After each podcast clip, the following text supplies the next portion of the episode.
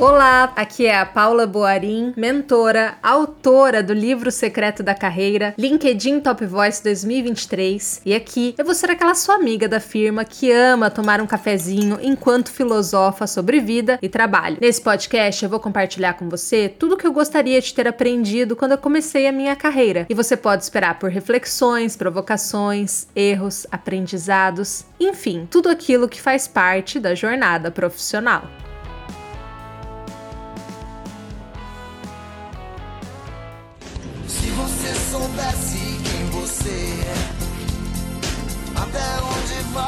Sua fé. Curitiba, 13 de janeiro de 2024. Esse ano eu decidi que vou assistir Big Brother Brasil, porque algumas pessoas me perguntaram, e algumas até com um tom acusativo, como se automaticamente eu tivesse perdido valor, neurônios e capacidade crítica por assistir um programa de tão baixo teor cultural. Paulo, Big, Big Brother, Brother é um lixo. E aqui eu não tô falando palavras que são minhas, claro, eu tô reproduzindo algumas palavras que eu recebi quando eu introduzi essa temática. Mas eu acho que vale a pena explicar mais uma uma vez o porquê eu decidi assistir esse programa e por que eu decidi trazer essas análises para dentro do ambiente corporativo. Primeiro, pessoal, porque existe uma vantagem de ser um programa popular que grande parte das pessoas assiste, aqueles que não assistem sabem o que está acontecendo, seja pelos portais de notícia ou seja porque as pessoas comentam. É um programa que tem um acesso gratuito, o que também populariza e faz com que mais pessoas se conectem com o tema. Esse ano, uma das minhas grandes metas é realmente trazer mais pessoas, é trazer um conteúdo ainda mais didático, ainda mais simples, ainda mais conectado ao entretenimento para tirar realmente as barreiras que as pessoas têm das discussões de carreira e tornar esse assunto um assunto menos elitista, porque hoje eu atendo um público e, e converso com um público que é muito segmentado. E não precisa ser assim, né? A gente pode fazer um esforço consciente em tornar esse assunto mais popular e dar mais oportunidade para as pessoas se desenvolverem. Então essa é a principal motivação do porquê eu estou assistindo Big Brother. Mas não é só isso. Quando a gente analisa uma dinâmica de um jogo como Big Brother Brasil, a gente vai perceber que ele tem tudo que uma empresa tem: pessoas, conflitos, dinâmicas, líder e, claro, espaço para poucos ganhadores. Ou seja, é uma estrutura piramidal também de alta competitividade, tal qual, gente, uma empresa. Então tem muitos fatores aí de similaridade, por isso, e também para tornar esse assunto mais popular, que eu decidi assistir Big Brother Brasil esse ano e estou fazendo fazendo esse podcast para você também. Eu comecei o podcast, inclusive, falando a data, gente, porque a gente sabe que num jogo, assim como numa empresa, as coisas mudam muito rápido. Então a gente tem uma visão, às vezes, de um participante hoje e amanhã, dado alguns eventos acontecidos, a nossa percepção muda. Então eu tô falando a partir do que aconteceu até o dia 13 de janeiro. E até essa data, teve uma participante que foi muito comentada, que foi muito falada, que é a Yasmin Brunet, que é a personagem que eu vou dar mais foco aqui, porque eu acho que ela traz casos interessantes e que falam também bastante com o corporativo. Primeira coisa que me chama muito atenção no caso da Yasmin Brunet é que ela foi automaticamente lida como uma ameaça pelo grupo, mesmo sem ela ter se pronunciado no sentido de uma fala problemática ou ter tido posturas negativas na primeira semana de jogo, ela foi a mais votada na casa e aparentemente sem nenhuma justificativa plausível. E aí eu fiquei me questionando do porquê ela foi tão votada numa primeira semana e a conclusão que tive foi que ela incomodou. Ela incomodou, gente, por ser lida como diferente e também por ter sido lida como demais, bonita demais, alta demais, sedutora demais. E aqui eu tô trazendo algumas palavras dos próprios participantes. Então me parece que a Yasmin Brunet, ela é o famoso prego que se destaca e leva a martelada. Mulheres, mulheres bonitas, homens bonitos, dentro das suas organizações, talvez já tenham sentido isso. Imagine que a Yasmin Brunet é uma nova funcionária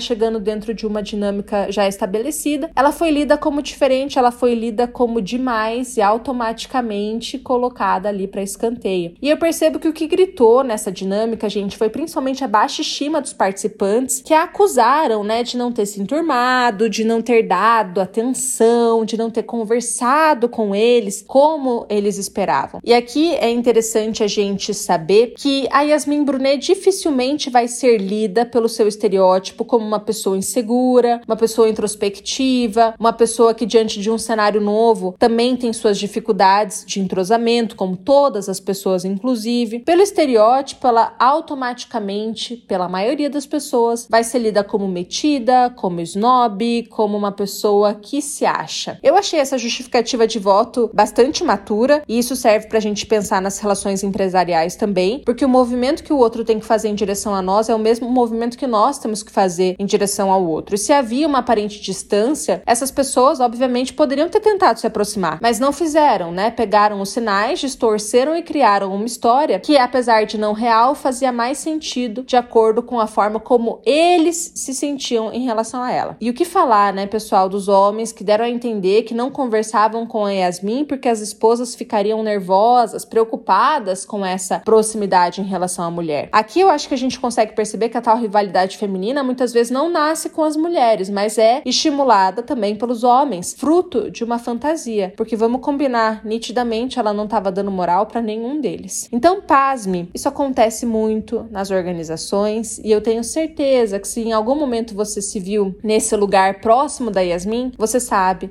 o que eu estou falando. O que fica de aprendizado nesse primeiro momento, então, é que pessoas que não são lidas como iguais pelo grupo vão enfrentar problemas. E aqui cabe a cada um, a partir dessa informação, traçar suas estratégias de sobrevivência. Segundo tópico, gente, que ficou muito firme aqui para mim enquanto reflexão foi o tópico da destruição da autoestima feminina. É indignante a gente ver como a cultura tem poder de nos deixar tão à vontade para falar sobre um corpo que não é nosso e isso nos destrói, principalmente as mulheres. Um estudo, gente, da Dove mostra que somente 4% das mulheres se acham bonitas. Eu vou repetir para você guardar. Só 4% das mulheres se acham bonitas. Outro estudo do Instituto Ideia mostra que somente 3% dos homens brasileiros se acham feios. E o que isso nos afeta no trabalho? Em absolutamente tudo, né? Uma pessoa com baixa estima aceita rotineiramente menos do que merece, mesmo dando mais do que deveria. Mulheres negociam menos salário, pedem menos aumento, tudo fruto de uma autoestima que não se limita, claro, apenas à questão estética. O que esse julgamento revela, na verdade, o julgamento do Rodriguinho, das pessoas sobre o corpo da Yasmin, dizendo que ela estava velha, estava gorda, que o corpo dela era estranho, que ela era isso, aquilo, aquilo outro, eu acho que é a nossa exaustão diante de um padrão que a gente nunca vai atingir. No dia que a Yasmin Brunet, gente, uma mulher, deusa grega, sereiana, teve seu corpo criticado foi chamada de velha com apenas 35 anos, mostrou para mim, pessoa comum, o quão opressor pode ser esse sistema, que nós também fazemos parte, afinal, muitas mulheres também tecem comentários sem nenhum pudor sobre o corpo de outras mulheres, sobre a maternidade de outras mulheres, sobre as escolhas pessoais de outras mulheres, e o quanto a gente precisa se libertar. E o quanto faz sentido a gente falar sobre isso, né? A gente percebe que isso, por ser parte de uma cultura, impacta muito a nós mulheres. E quando eu trago os dados, não é porque eu quero que a autoestima dos homens seja pior, não. Eu acho que eles têm todo o direito de ter uma boa autoestima e o que eu desejo para nós, mulheres, é também que a gente tenha essa boa autoestima, que a gente tenha direito a se ver com o valor que a gente tem. E o terceiro insight e aprendizado que ficou diante desses primeiros dias para mim foi relacionado à dificuldade que nós temos de lidar lidar com aquilo que nos parece absurdo. Eu lembro de, em um dos comentários que eu vi rodando na rede social, uma menina questionando por que a Yasmin Brunet não se posicionou em relação ao Rodriguinho quando ele começou a falar que ela ia sair rolando, quando ele começou a falar que ela não parava de comer, quando ele começou a falar do hábito alimentar dela na frente de todo mundo. Pensando nisso, gente, eu trouxe algumas opções pra gente tentar entender o porquê desse comportamento. São suposições, claro, eu não tenho como afirmar, eu posso pensar aqui junto com você o que talvez tenha potencializado esse comportamento. Como primeira alternativa, eu acredito que diante de algo que é para nós absurdo, muitas vezes a gente fica sem reação. Isso já aconteceu comigo, eu tenho certeza que já aconteceu com você também. Segundo, existe um comportamento rebote em quem tenta se posicionar, que é ser colocado como uma pessoa difícil, uma vilã, sensível demais, exagerada, o que faz com que muitas mulheres e homens se calem. Como terceiro ponto, gente, ela pode ter se sentido intimidada, porque num primeiro momento, e olha como é importante a gente ler o contexto, ela já foi rejeitada pelo grupo. Então, se ela de repente tem um posicionamento que desagrada uma das pessoas fortes ali daquele grupo que é um camarote, que é o Rodriguinho, talvez se intensifique um julgamento distorcido que ela já está enfrentando. Como quarta alternativa, obviamente ela pode não ter ligado, ou como quinta alternativa, qualquer outra opção que eu não tenha contemplado aqui. Mas eu acho que esse caso e essas alternativas falam muito dos nossos comportamentos nas organizações também. Preciso finalizar dizendo, pessoal, que a melhor coisa, se isso tivesse acontecido em uma organização, é você se posicionar nas primeiras vezes, de preferência na primeira, porque tudo aquilo que acontece nos desagrada e nós não nos posicionamos, a tendência não é esse comportamento cessar como a gente gostaria, mas se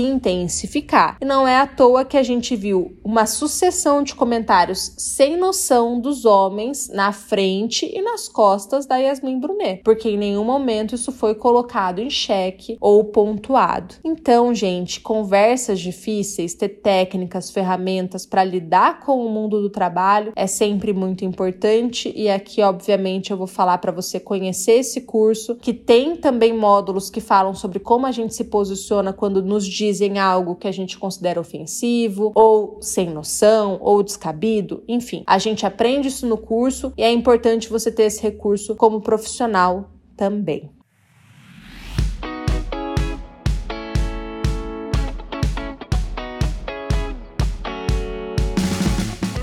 Encerro aqui as minhas análises sobre acontecimentos e aprendizados com esses três tópicos. Eu acho que já dá para a gente pensar muito nas relações de trabalho só com esse pouco que eu trouxe para vocês. Vou continuar acompanhando o Big Brother, vou trazer outros conteúdos para vocês, sempre com esse intuito, tá, gente? De trazer exemplo, de trazer didática, de popularizar o nosso conteúdo, trazer mais pessoas para discutir carreira. Quem não assiste não precisa ficar chateado, não precisa assistir para entender esse conteúdo, mas quem assiste vai se conectar talvez por esse pilar e vai aproveitar e vai aprender um pouquinho mais sobre o mundo do trabalho. Se você curtiu esse trabalho, se você gostou desse conteúdo, se você vê valor no que eu faço, não deixe de avaliar aqui no Spotify com cinco estrelinhas e, claro, compartilhar esse episódio com quem você ama e quer ver crescer. Beijos e até semana que vem.